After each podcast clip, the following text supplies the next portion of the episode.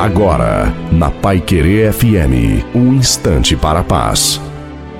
Olá, eu sou a pastora Aline Donato Mardegan e eu tenho uma mensagem para você. Hoje eu estive lendo os milagres de Jesus. O segundo milagre de Jesus foi obtido pela fé, o crer na palavra lançada por Jesus Cristo. Um nobre, sabendo que Jesus voltara a Galiléia e sabendo também dos feitos dele por Jesus na Judéia, pediu-lhe que fosses com ele para curar o seu filho. Em João 4,48 diz assim: Então Jesus lhe disse: Se não virdes sinais e milagres, não crereis. Muitas vezes não cremos na palavra do milagre em nossas vidas, pois estamos presos ao que vemos neste mundo. A palavra diz que os verdadeiros adoradores o adoram em espírito e em verdade. A palavra de Jesus é verdade. Paulo disse a Timóteo: reflita no que estou dizendo, pois o Senhor dará a você entendimento em tudo. Aqui ele quer dizer: se você está no caminho com Cristo e ele é o teu centro, os teus olhos espirituais estarão abertos para o milagre. O milagre começa no entendimento, compreender que só ele pode fazer o impossível e que ele também é o dono das nossas possibilidades.